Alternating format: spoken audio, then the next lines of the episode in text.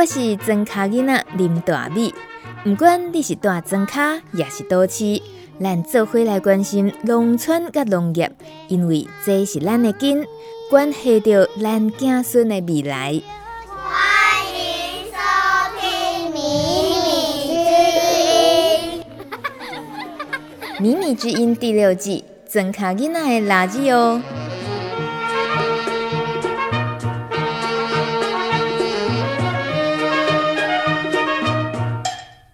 Hello，父亲节快乐！今天八月八号这一天，有没有一个比赛是要选出 King of the Father 爸爸王？好像有孩子王，不会有爸爸王，对不对？但我们今天节目要介绍的叫做红枣王，跟红枣有关系。红枣是水果还是蔬菜呢？我相信哦，这跟问番茄是水果还是蔬菜一样难回答，因为我们最常遇见红枣的情况，都是看到它被煮熟，甚至炖烂了，躺在碗里面，对不对？那就应该是蔬菜啊，偏偏人家其实是水果，而且新鲜红枣养分丰富，被形容为水果中的红宝石。只是我们都不常吃到新鲜的红枣，反而是吃红枣干的机会比较多，才会那么不认识红枣这个水果本尊。今天啊，就要来恶补一下认识台湾的红枣。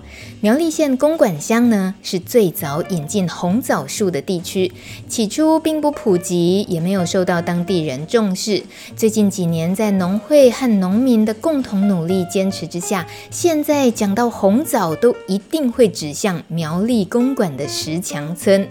自从民国一百年起，苗栗县公馆乡农会他们推动全面弃作，和一百零六户枣农签订合约，农民的红枣陆续送到农委会的农药毒物试验所进行农药残留的检测，合格了之后才有资格交给农会。建立了产地标章的公信力之后，使得公馆红枣和中国大陆进口的红枣明显做出区隔了。而且公馆农会每年还会选出红枣王评选，是台湾农业一大盛事。红枣王怎么选出来的？我们请公馆农会的红枣产业指导员陈振球先生为我们介绍。偷偷告诉大家，台湾种植红枣第一人陈焕南先生，就是陈振球的曾曾祖父哦。请问公馆农会这边对于评选红枣王，它的评选的标准，它的流程是怎么进行的？它这个哈，那个我们就是邀请一个呃行政院农业委员会的农粮署及县政府啊，然后改良场担任那个评审老师。哦，那我们有个评鉴的办法，嗯，那评鉴办法里面注明它的评鉴的分数，各个各项的分数，譬如说果实的大小，一定要大才是比较高分吗？诶、欸，当然了，在视觉方面是比较大一点是比较好了。Oh. 那这是一般的评审老师的标准，可能这也是重点之一啦。Uh. 啊，另外一个就是装箱的管理。那装箱管理呢，它比如说我们一台斤的话是六百公克，我们就六百公克上正负十公克，超过或者短少的，就是要扣分。为什么装箱把红枣装进箱子里面的这种管理，它也能够成为一个评断的分数啊？这这么重要是不是？对对对对，无效的商人很多，在市场上说卖了一台斤，结果它只有十三两或十四两。Oh. 那我们这个就是让农民哈，他有一份就是说啊，真的是很真的就是六百公克多一点点啊，因为扣掉盒子的重量差不多三公克，所以我们在正负十之间。哦、oh, 了解、啊。如果超过减少就会扣分。真材实料的意思。啊、对对对对对。哦、oh.。然后在果实的外观方面呢，我们又分为两个项目。那一个项目就是我们裂果的程度与那个裂果率，嗯哼，啊裂裂果程，因为它我们就是，比如说十颗，十颗拿出来之后，随便抽十颗出来之后，看它裂果的程度或裂果的那个几率有多少，从那个裂果的程度跟几率就来扣分或是加分，所以呢，这个也是考验他们的选果的能力。哇，了解了解。哎，然后这果实外观第二个方面就是我们病虫害跟的那个药斑，那病虫害可能就是一些虫咬啦，哈。或是看到我们喷药的时候会有点药的残留量的药斑，嗯啊，如果越多的话，扣的分数越高；那越少的话，像现在我们都是以非农药方式去施作，所以这种药斑这种程度哈，我们是比较少，比较低。那现在就还有个果实的着色的均齐度，那着色就是说你这个红枣啊，你很红，是从哪边开始红啊？从我们的地那边开始红，那红的很均匀、很整齐，那可以加分的作用，那可以加分。哎，那我请问一下，那个这专家，请问一下，我要怎么让那个颜色红枣红的均匀啊？这对农友来讲很难吧？这不是太阳？那可能，当然太阳也有关系了。那有些就是肥料的问题。我们肥料有氮、磷、钾三要素。嗯哼。啊，那钾肥呢？啊，它就是要做田嘛。那磷的话呢？那可能有些就是它着色啦，啊，着色会比较好。但是呢，肥料合理化施肥，你也要用很懂的技巧去那个。去帮它施作，那些时机啊不对的话，或是天气不对的话，都会受到它的影响。哇，这些都会影响到红枣那个红的红色的着色，就对了。对，美，对啊，像美的美的话就是着色嘛。嗯，美。是。哎，还有最重要的，那就可溶性的固形，就是我们糖度。哎，我们糖度呢，至少哈，那现在我们今年契作，契作糖度最少要二十一度。那我们在那个红枣王评鉴的时候，你知道最高多高吗？啊，多高啊？将近三十二度。哇，那很甜，很甜哎。很甜很甜，我们吃到那个，我们吃到水梨啦、凤梨啦、葡萄那很甜很甜的时候，也差不多十四度、十五度最甜了。嗯、那红枣它居然可以到三十二度，你就知道它多甜啊。天哪，这呃，所以甜度越高，分数也越高吗？也不是，因为甜度我们一般可以去做甜啊，譬如说用钾肥啦、硫酸钾。嗯、哦，说磷酸磷酸一钾啦，它这种可以它做甜。那如果做甜的话，你做的太甜，是不是对合理化施肥好像这个好像有一点相冲突了？对，对不对？对。所以说我们还是合理化施肥，让它达到甜，但是不是说超甜。所以甜度在我们这边里面只占了百分之十五趴而已。哦，了解。在十五趴而已。嗯嗯。那那还有呢？最重要的。就是肉质的风味，那最后呢，评审委员啊，就一一的每一位到每一个人的那个那个材料区去试吃，嗯哼，试吃看吃的好不好吃，脆啦，啊甜，就是感觉那口感好不好，那个肉质风味占了百分之二十哦，二十分哦，是最高比例的，嗯、就是滋味风味的部分。对对对对对，哦、所以这样评选出来最高分的就是我们的红枣王。刚刚这样听下来，要参与红枣王的评鉴，在您提到也关于呃肥料管理啦、用药什么等等的这些，那所以它会区分成不同的耕作的方式吗？比如说是无农药的耕作的评比，啊、或有农药的评比？我就跟您讲，只要说有参加我们本会所辅导的红枣的果农，然后你的资格就要参加契作者。那我们参加契作的条件呢，一定。要经过药检，那药检的结果一定要是 ND 未检出，对，一定农药未检出，而且参赛的果农一定要产销履历验证通过的，或者是有机验证通过的，或者是说友善环境耕作审查通过的这个三样，有这三样，而且要 ND 未检出，才有资格参加我们的红枣评鉴竞赛。这门槛很高哎。嗯，所以说我们出来的东西。只要是我们去做的人，我们都是非农药，就是 ND 的，是真不容易。九十七年来到推广部的时候，那时候就是我就建议说，我们哈红枣啊，我们就一开始最早来做的时候，就是我们不要施作施用除草剂。嗯哼，因为除草剂一般来讲的话，你喷下去之后，像现在下雨的时候或者台风来的时候，我们客家人是很勤俭朴实的。嗯哼，那如果有台风过来，你红那红枣把被风打到地上的时候，你客家人很。勤俭啊，就会捡起来，再把它洗干净，然后再把它晒干变红枣干。嗯，那如果你地上还有那个除草剂的残留的话，你因为下雨又风打下，有难免会有伤痕、有裂口。那裂口或者伤痕可能就吸收到地面上水的水，那水分刚好有除草剂的成分，那你出来这个就是毒枣。所以我们在跟农民签契作的时候，一定最重要就是。不能使用除草剂，那我们人就会定不定期的去各个果园看啊，有的话马上删掉。但是呢，而且互相看有谁去劝阻，因为这为了食安食安问题嘛，哈，消费者的那个对安全，我们就叫不要了。是，从以前的呃随便用药，到惯行，到现在的非农药，像我们这次红枣这个采样，大部分全部百分之九十八。都是 ND 农药残留未检出，哦，那几个一两个没有检出的，我们经过我们去看都是林田污染。哦，嗯，零点污染。嗯，对对对。你刚刚提到一个可爱的这个过程，就是从随便用药到惯行，到现在无毒的过程。那个 最初始的随便用药的部分，能够慢慢慢慢到现在无毒，是一个当然也是漫长的大家一起努力的过程。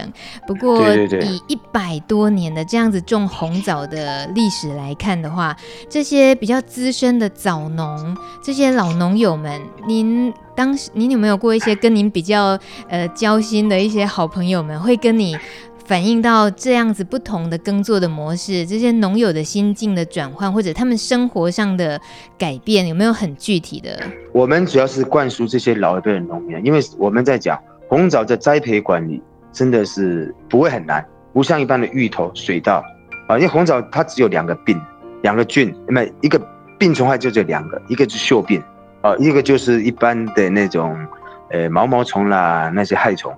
那还毛毛虫害虫啊，其实一般的苏力菌就可以了。哦，那现在的那个杀菌剂啊，波尔多液是最好了，一次就可以解决了。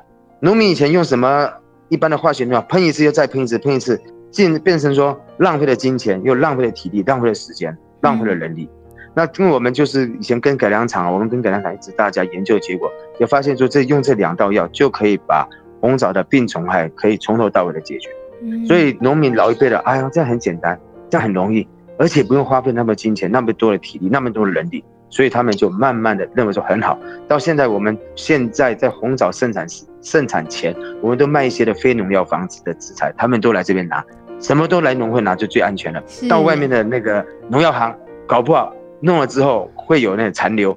或者说会有不合格的，所以他们就是比较相信我们。原来你们是提供给这些资深农友有一个无痛转换的过程，所以接受度就接受度就高很多很多。对对对对，嗯。谢谢公馆农会红枣达人这一位从小吃红枣长大，现在负责推广红枣的陈振球先生为我们详细的解说。知道要成为红枣王有多么不容易之后，接下来要访问红枣王本人了。这一位是十一年前回到故乡，开始跟爸爸学种红枣的邱俊民。他获得过两届的红枣王。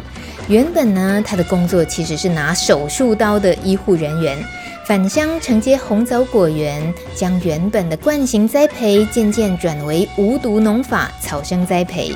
六年前，他还决定将红枣园取名为玉顺红枣园，这是一个以父母为名的玉顺红枣园，也就是要将上一代辛苦守护的红枣果园，让后辈永远铭记心中，永续传承。谢谢俊敏在很忙碌的过程跟我们连线，尤其现在七八月份就正是红枣的农友们。最忙的时候，对，对吧？对，没错，在这一个月的时间，就是非常忙碌的时候。嗯，包含一大早的采果，然后采完果，我们要把它搬回我们的那个挑选那个红枣的地点，哦、然后就开始挑挑选那个我们要出的那个红枣，顺便做个分级，分成一级、二级这样子。嗯，哎，然后就是还要再加上晒制，晒制就是晒制红枣干哦。那晒制的时候比较麻烦，是因为刚好这个季节都是午后雷阵雨比较多哦，对，所以对对，所以在晒的时候还要特别注意天气的变化。你们跟那个水稻农一样，拍切个的时阵啊，一呃天气乌阴都还够收起来安尼样。对对对，没错。哇，那很累人呢。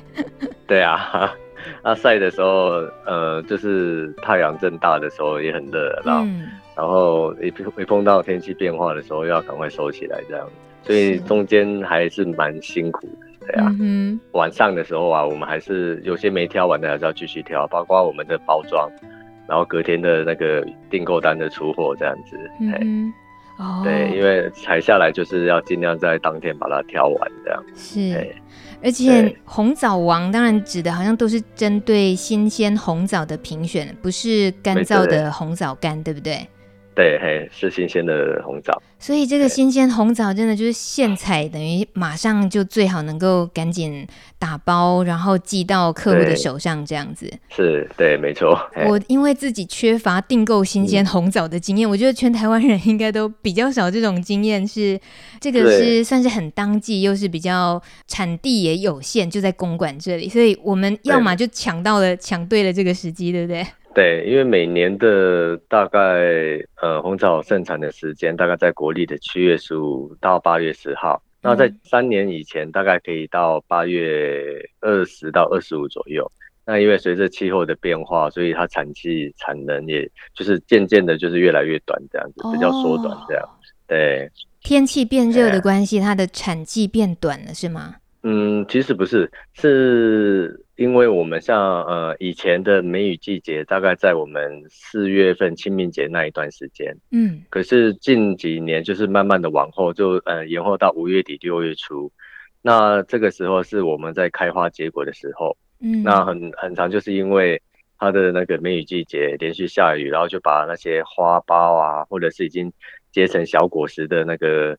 呃，小果，然后都因为下雨的关系，所以造成落果这样子，哦、所以，哎，采收的时间就变短了。嗯哼，对，而且那个量整个也就减减少很多了，因为花也受影响，果也受影响，这样。对对，嘿呀，嘿呀，嘿呀，就是一种啊，就这样啊，事情。对，就是随着气候变化，其实以前大概会有一个比较 SOP 的管理。嗯、管理的一个方式，可是现在必须就随着当下的气候，然后去呃做出一些判断，说我现在该补充什么东西，好，比如说补补充微量元素啊，还是一些营养剂这些之类的，嗯，对。所以管理办法跟以前就比较不一样。嘿，你很明显的说到三年前，那也就是这个气候的剧烈的变化，对于产季的缩减，这些是很明显的。最近三年，在你对对务农的这十一年左右，是最近三年很巨大变化，那也是会令人沮丧的三年了，会不会？尤其今年吧，今年最惨，哦，因为今年一开始干旱，嗯啊，就是缺水，然后开花的时候没有水分。它的花花期的时候也是干枯掉，嗯，然后也是掉花，然后随再接着又是梅雨季，然后 有一段又是又是被那个雨水冲刷掉，对，然后再来紧接着今年的那个果实蝇比往年来的更凶。哦，哎、欸，像这果实蝇几乎今年一开始我们所有的公馆乡的早农，我们有一个群组，嗯哼，那大家好像都在比谁的比较多，你大概采一桶好的，大概就有一桶。大概一比一的情况是被果实蝇叮咬的，这这在往年的情况是不曾有果蝇、果实蝇，但是没有到那么凶。哎、嗯，请问一下俊敏，你说的果实蝇跟我们一般在家里吃水果，有时候果皮放着、蔬菜残渣放着就会产生的果实蝇，那是一样的东西吗？呃，其实应该不一样，因为它是在大环境底下，哦、因为像在家里的它。放久了好像会有个呃，就是类似小小蚊子、小什么时候一直在飞，可是不是那一种，它长得有点像苍蝇这样子，但是它它尾巴有一个，就像蜜蜂一样有一个针，它会去叮咬，就是呃果实，它叮咬以后，同时就把卵产卵在果实里面，然后它在果实里面就会变成有虫这样，每一颗红枣大概被叮咬过，里面大概都二至三尾，嘿，二到三尾的虫在里面。那就毁掉了，啊、那个。对，那因为我们又是没有使用农药的管理办法，是那种友善无毒的管理办法，是，所以你也不可能用药去去做一个防治，所以造成的伤害就蛮大的。嗯，对，嗯嗯。除了那除了果蝇，一开始就是干旱、梅雨，然后接下来果蝇，然后就午后雷阵雨，然后再包含呃上个礼拜的那个台风，连续下两三天雨，哦、那。红枣最怕的就是碰到雨水，因为它成熟的时候，它碰到雨水就像小番茄一样会裂果。哦。那你连续下了好几天，然后又很大雨，然后就造成你根本也没办法去采收。嗯。然后裂，它就像那个果实裂掉，然后你经过二到三天，它会裂的那个口会越来越开。嗯哼。然后越来越开以后，然后就在树上就烂掉这样子。哎，今年的收成不到，大概不到一层两层这样子。啊，这么惨！你讲的是你讲的是玉顺红枣园，还是 你知道很多农友，所有的果农都这样？有些像我们今年呃，差不多七月十六开始采收，嗯，那很多采收没几天就大概就全部都很多果园都放弃了，哎，都放弃也不采了，因为整个就在树上裂掉烂掉这样子，对啊。也没有办法，就是新鲜红枣好像都得要就要求更严格。可是如果是能够做成红枣干的话，没有办法说有一点裂还是能够做的那个机会是。有一点点裂稍微还可以，但是因为它连续下雨在树上，嗯，那你就是越多天没去把它采收下来，它的裂口会越来越大。如果是刚下雨造成的新的裂口，你拿下来马上烘干的话，用烘干机先去烘干它。然后把它那个就是裂口是就是干燥下来，那还是有机会。嗯，可是你连续好几天就没办法了。对对，而且红枣在那个树上是一颗一颗，只能用手工去采，对不对？对，没错，而且它不是一整棵树都成熟这样，对啊。然后也不是说那种用打梅子、用棍子去拍打能让它掉下来，不行，它很娇贵嘛。对，对，那没办法，对啊。而且树上又有刺，所以都要特别小心这样。哦，对对对，对我我不太能想象，你这十一年来是算是今年会是打击最大的一产量这些最最惨的一年吗？对，没错，因为像呃。我妈妈、爸爸、父亲他们，他们大概也耕作了十几二十年，他们说从来没有碰过这种像今年这种情况。哇！一回就是几乎整个果树，像以前的台风，大概就是强风强雨下个一天，嗯，下个一天过后，它的呃外围环流那个气流那个风还是蛮大的，它风这样子吹，可以稍微把那个是就是呃红枣树上那个果实。湿的部分稍微吹干这样子，嗯，但是它大概就是下一一整天一天的那个雨量这样子，可是这一次就是连续下这样子，对啊，所以对这个台风走超慢的，然后那个外围环流好像活生生就是要考验这些红枣树到底它能撑多久这样。对，没错。哇，你你在遇到这样子的气候啊，这些呃打击的时候，十一年了，这样子看着又越来越剧烈的。冲击是心情会有心脏会变强吗？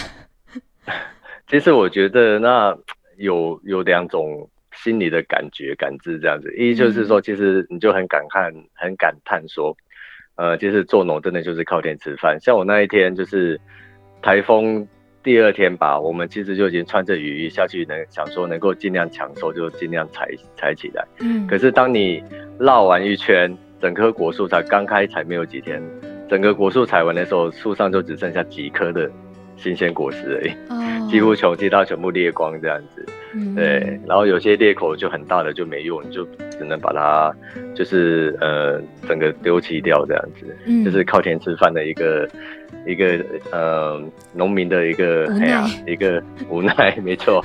那另外一个你就会觉得说，那其实就。虽然是整数这样子列光，可是我们还是会想说去尽量去把它整理出来、才说出来。如果能用的就继续用，因为毕竟是一整年的心血，你也不会就是想要放弃它这样子。嗯，对。》，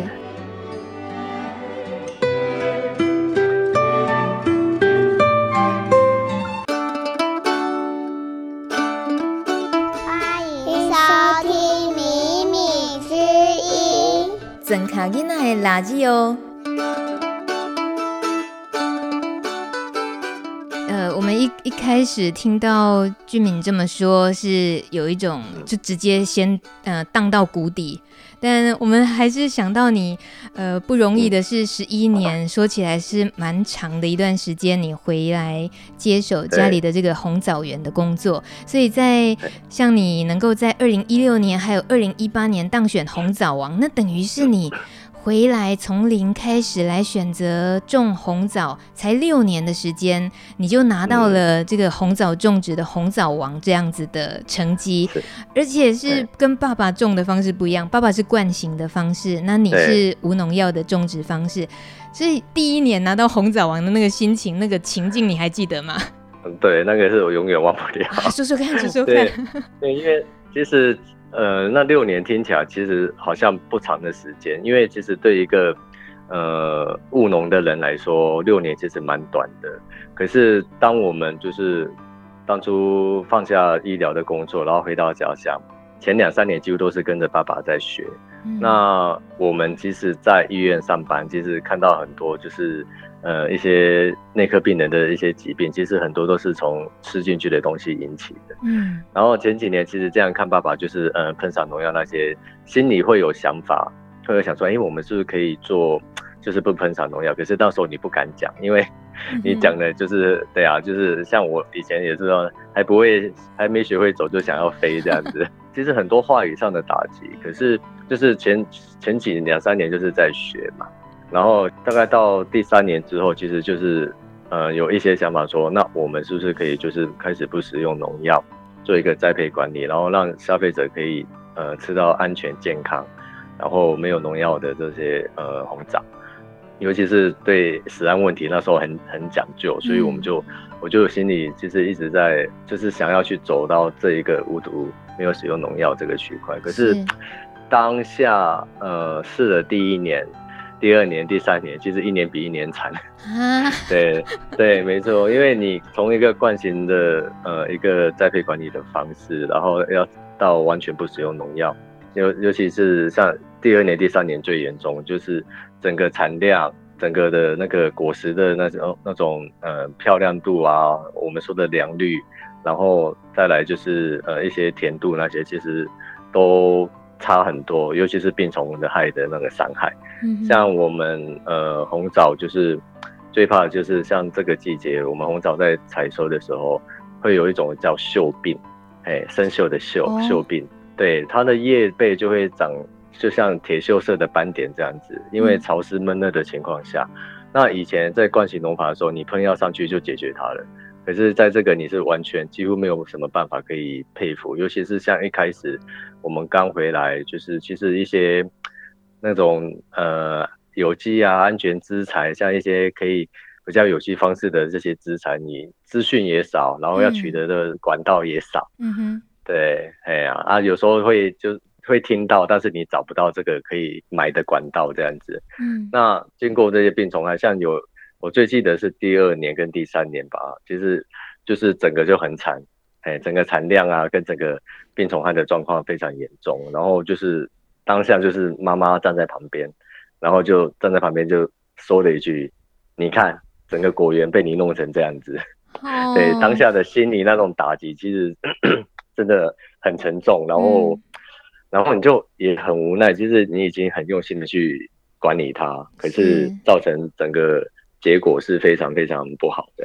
其实那中间很多也听过很多负面声音说，说像很多我们嗯、呃、比较有经验的老一辈啊，他们就是说，就是傻子才会用这种方式去、嗯、去管理啊啊你。肚子都顾不到了，你还要去顾消费者的吃的安全还是什么东西？这样，其实那时候内心也很纠结。其实，在第三年，尤其是最惨的那，就是第二、第三年这样，就是你真的会觉得说，我这样坚持到底是对还是错？这样，嗯哼，对。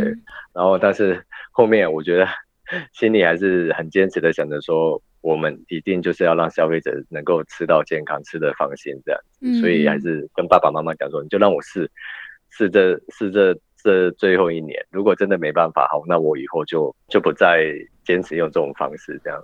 哇，你又使出杀手锏呐、啊，就是 许了一个给你最后一年，这样 也是很冒很冒险呢。很冒险，对啊。然后也是刚好就是到一百零五年的时候，也就是呃我们二零一六年，嗯，对啊，那是。就开始，因为它一般的呃，你红枣或者是任何的那种果树类啊，还是水果，你要转型成有机或者是友善的话，其实这三年是一个非常大的门槛。嗯、因为当弄呃喷洒那种惯行的制作方式跟无毒的话，它会有一个转型期，所以一般大概是有机的转型期大概就三年，嗯、然后三年过后，整个生态啊，就是一些周造就比较呃平稳下来这样子。然后就是尽量用一些那种有机的资材去做一个管理，这样子，然后才慢慢就是到二零一六年，然后呃那一年刚好就参加我们红枣评鉴的比赛，然后就拿下这样红枣王这样。哇，哎，说说看，你爸爸之前也报名过红枣王的评选吗？是有。哦，有，那那呃有没有拿过红枣王？呃，没有。邱爸爸，邱爸爸拍谁，我不是故意哦，打枪。呃，邱爸爸，但是也不错，他有拿到那个头等奖，就是第呃第二名这样子。是，那也很厉害，很厉害。哎，所以他他知道你拿下红枣王，你们那时候家庭气氛又整个，以后你真的最大了，哎不，以后你跟我荣兄大声。呃，也没有说最大声，但是至少会比较听得进去。啊、对，至少比较听得进去。其实我觉得在就是在一百零五年二零一六那时候那一次拿到红爪王，我觉得其实呃是一个幸幸运吧。就是最主要是在那一年，像我们每年都会有办红枣节，那当年我们就是农会那边有办红枣节，那我们也刚好在那一年拿到红枣王，然后在现场我们也有摆摊这样子，嗯、就是去展售自己呃的。红枣，然后那时候其实现场就蛮好玩的，因为我觉得得到红枣王还没有当下现场发生的一件事情让我爸更值更肯定这样，因为当下现场就是我们在展车的时候，很多游客他们来的时候会问说，哎，你们的是有机啊，还是有没有撒农药啊？好，当下有消费者就在问这个问题，然后旁边就有一个人我也不认识，突然就跳出来说，他们家的是不使用农药的，这个我非常确定，因为他买到我们家的红枣以后。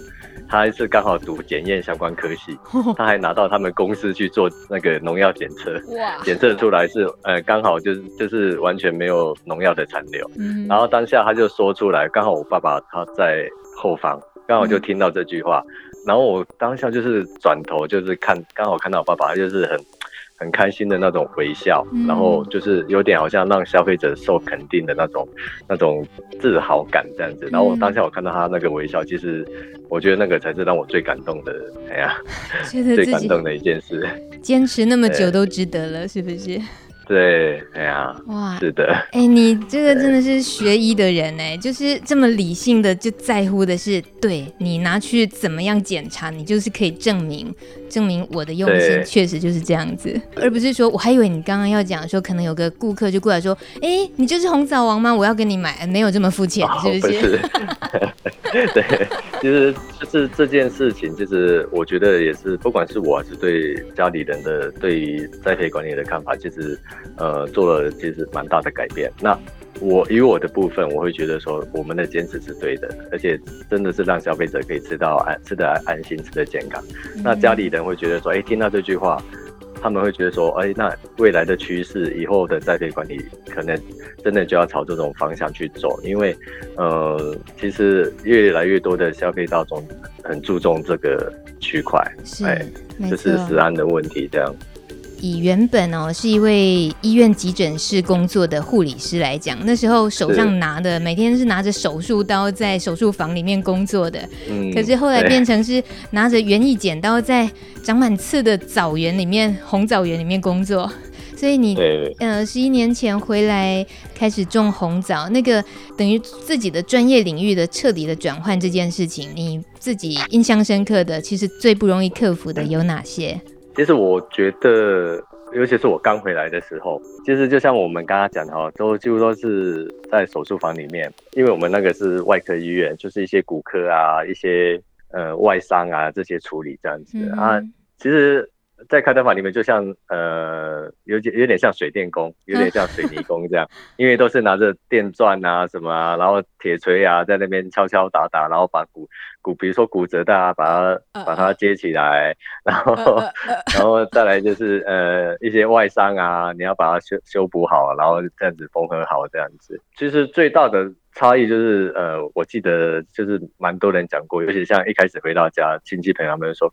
在医院吹冷气的，怎么可能受得了在外面就是 风吹日晒这样子？嗯，其实那时候听了这些话，也就是心里感触蛮深的。然后你又是就会有一种不想被人家说中，说我就是受不了这种呃在太阳底下风吹日晒啊这些，所以你就就很很想要去证明自己，我是我是可以呃不在冷气房。里面吹冷气，我也可以在大自然的那种环境下去做一个实验，这样。你真的证明了你可以在大自然底下风吹日晒雨淋，可是你有你有享受吗？这件事情很难享受，它毕竟就是辛苦的事情，不是吗？对对，它其实过程真的很辛苦。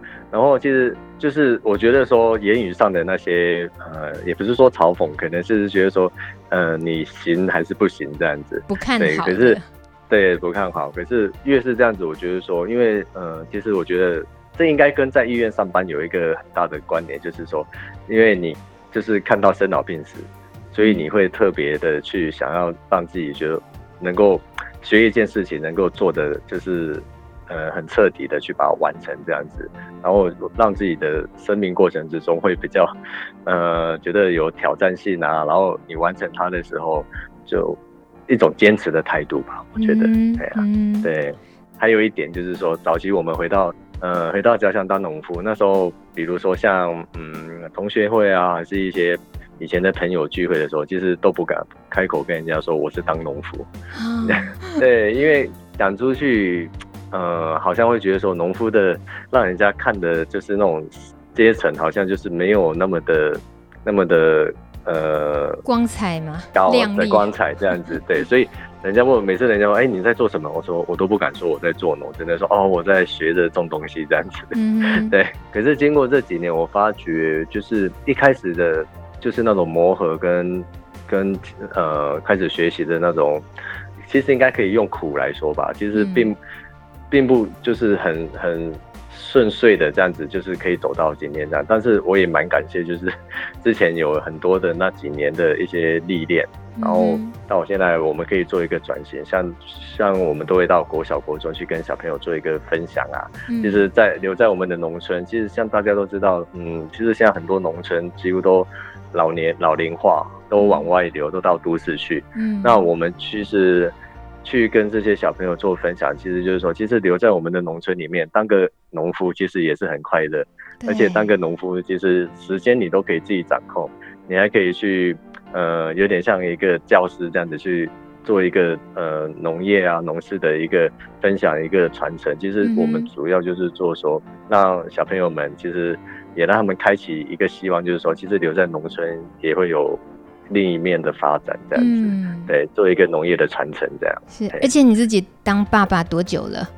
嗯、呃，我九十九年就当爸爸了。哦，小朋友十一二岁了，那他们也都会跟着你一起在红枣园跑跳啊，帮点小忙，会吗？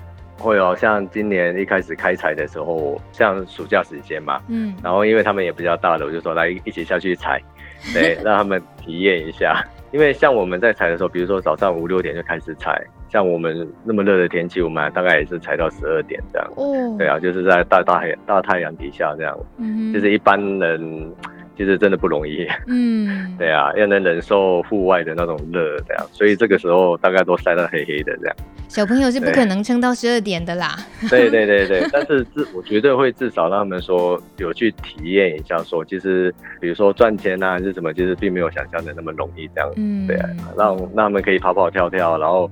嗯，又在比较空旷的一个地方，让他们体验一下那种农村的感受，这样。嗯哼，对。我听过农友啊，也是从小呢，小孩子就已经是耳濡目染，对于自己的农作的一些经验累积了不少，所以在做食农教育或者是观光体验的时候，自己的小孩就是小老师，但是小朋友也自己会很有成就感哎。哎，没错，像我，呃，就是儿子跟女儿，老大跟老二。像我们每年这个时候，我们都会有接那个旅行团啊、采果团。Oh. 那今年是因为疫情关系，所以没办法接。那像之前前几年来，他们来的时候，他们还会带着游客，然后下去，然后跟他们介绍说：“哎，现在要采什么样的果啊？然后然后要成熟度要怎么样啊？要有红一半啊，这样子。”他们都就是可能是耳濡目染这样子，他们不会去带帮忙带。游客这样子，这个绝对可以当那个卖点。几乎来采果就是大人带着小孩啊，嗯、然后大人都会觉得说：“哇，你看他们。”那我那么小就会帮忙招呼这样，对，其实这是 呃另外一层面的一个成就感。对对对，而且阿公阿妈应该也是真的是开心的不得了，就是你不只是选择了友善无毒的，而且让小孩子亲近这些就更安全，然后能够让小孩子又喜欢待在农村接触这些农业，是阿公阿妈一辈子经历的东西，也呃享受在里面，真的是最棒的。对啊。可是说起来哦，如果你原本一直在医护工作的那个领域的话，那真的当然是收入啦、退休的保障都是很稳当的。可是当你决定要回乡务农了，就没有所谓能够真的好好规划退休这件事情，或退休后的什么要有多少钱才能退休，务农的人都不太敢想这件事。所以我不太不太知道。哎，你既然已经做了这个决定啊，然后听起来个性也蛮好强的，想一直坚持下去。所以，请问邱俊敏先生，你对于务农这个事业应该是一个怎么样的呃，去未来的想象呢？嗯，其实早期回来就是对农业其实没什么希望，可是渐渐的我们开始慢慢打出自己的，比如说像一个品牌啊，像一个我们想要做的一个农业的传承。其实渐渐，呃，我会觉得说这个农业啊，其实它还是有非常多的好的发展面向。像就像我们刚才说的，可以发展成观光休闲农业。嗯，你可以在这个地方，就是呃，传授一些一些知识给我们的消费者。好，然后虽然它跟可能跟医院比起来的一个一个正规的一个退休规划，其实差异不定性比较大，但是我觉得呃，农业这个地方其实未来它还是有很多元化的可以发展这样子。像呃，你可以让让一些消费者啊，一些游客来了我们这边。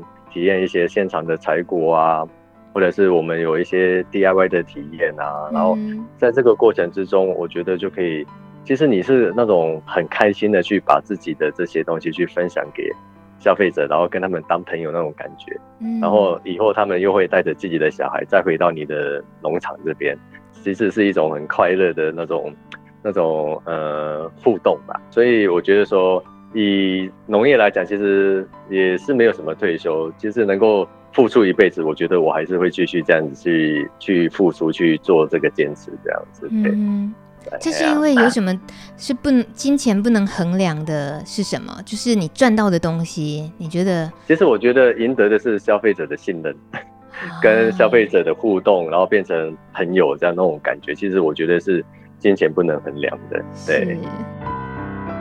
玉顺红枣园，玉是妈妈的名字刘玉兰，玉兰花的玉兰，然后顺是父亲的名字邱顺才，邱顺才，顺利发财，顺财，所以玉顺红枣园这个代表现在是一家三代同堂吗？是住在一起吗？对，哎，对，住在一起，很棒哎，但就是考验，当然也就是你刚刚讲过的那些这些日子以来。总是人生总是这样子的哦。是啊，其实我觉得不管碰到呃气候因素的影响啊，还是一些环境的逆境，我觉得还是对自己用心栽培的这种红枣啊，这种产业，其实还是充满着希望这样子。对啊，呃，我们在听了又比较深入了解一点你的整个务农种红枣的这些用心。之后，但又知道说今年的红枣的收成是有史以来你遭遇过最惨的一次。对。然后，呃，不管是结果率还是说品质，这些都对农友来讲打击那么大。所以，我们今年即使听到了这里，会觉得哦，我们要支持玉顺红枣园，我们赶快支持俊敏，很可能是支持不到，因为 都是波，对吧？对，像我们很多订单其实现在都卡在那边，因为我们果树也还没整理完。嗯对啊，然后消费者都一直问，啊，我可以收到我的红枣了吗？嗯、我说目前还没办法。对，所以我们在今天播，是因为现在此时就是红枣的季节，但是也是今年产量最不佳的情况。但大家记得的是，除了七八月份台湾的在公馆的红枣是当季能够有这么棒的这些红枣能够选购之外，平常在网络上很容易看到假冒是公馆红枣。的这种夜市行销广告的诈骗的，在销售红枣，请大家务必自己查证，跟农场主人查证，而不要随便下单购买。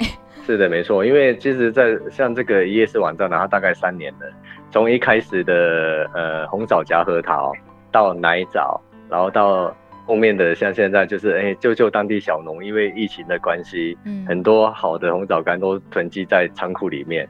就是不断的变化一些诈骗的手法，嗯啊，但是其实收到的红枣都不是我们苗栗公馆这些朋友们用心栽种的红枣，嗯，哎，所以嗯，这个其实就是盗用我们的呃一些媒体的报道啊，像一些文章，然后截图放在网页上，甚至更夸张的是最近他们又把那个红枣的图案把它 P 图成枸杞，然后都流传说，哎，苗栗公馆哦有种红有种枸杞啊，然后希望大家能够多多支持，对，嗯、所以我们想要呼吁消费者说，呃，大概看到这些不管是红枣啊还是枸杞，其实枸杞在台湾其实目前是没有生产量的，嗯，好，枸杞是根本不用讲，那看到红枣。其实我觉得每一家农场哈，几乎都有自己农场的一个名称，或者是联络电话跟地址。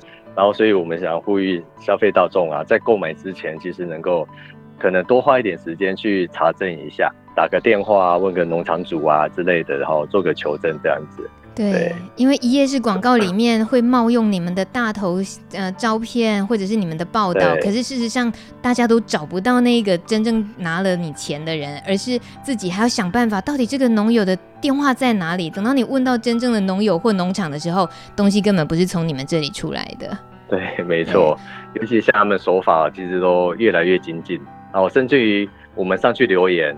上到那个网页去留言，你只要一留言，马上就被封锁，uh huh. 然后就再就再也点不进去，然后过大概十五到二十分钟，他又换一个新的链接出来。嗯、uh，huh. 对啊，所以这 对我们想要本原本是想说在上面呼吁大众说，哎、欸，不要被欺骗。可是你只要一留言就被封锁掉了，然后马上把那个留言拿掉，对，其他人也看不到这样。有时候我觉得是价格那件事情促使了。呃，消费者比较疏忽的去查证，会觉得是啊，那很容易就支持了嘛。对，因为其实像公馆苗栗公馆的这个产地的红枣，它其实呃有一定的价格。不会便宜到说一包一斤只有那个一两百块啊，哈，还还可以买几送几这样子，对，是其实品质算蛮优良的，然后它的养生功效其实也不错，嗯、然后大家其实慢慢的也朝向这些产销履历啊、友善有机的方式去做一个耕作，所以它不会便宜到说。只有几百块，还可以买五送五，买几送几这样子。对，对我们已经透露了这些破解诈骗手法差不多的技巧都已经破解完了，所以后面的工作就交给消费者了。而且最直接的大概就是，如果要找俊敏找玉顺红枣园的话，嗯、就是脸书直接搜寻这个关键字，直接找到你们的官网就对了。对对对，直接都可以在脸书找到我们。是，谢谢。哎啊，祝福你父亲节快乐！谢谢主持人，也帮我祝福一下。邱爸爸，父亲节快乐！谢谢谢谢，拜拜，拜拜。米米之音节目在各个播客平台都听得到，例如 Spotify、KKBox、Apple Podcast，还有 Google Podcast，还有八宝 SoundCloud 都听得到。感谢收听，下礼拜再会，拜拜。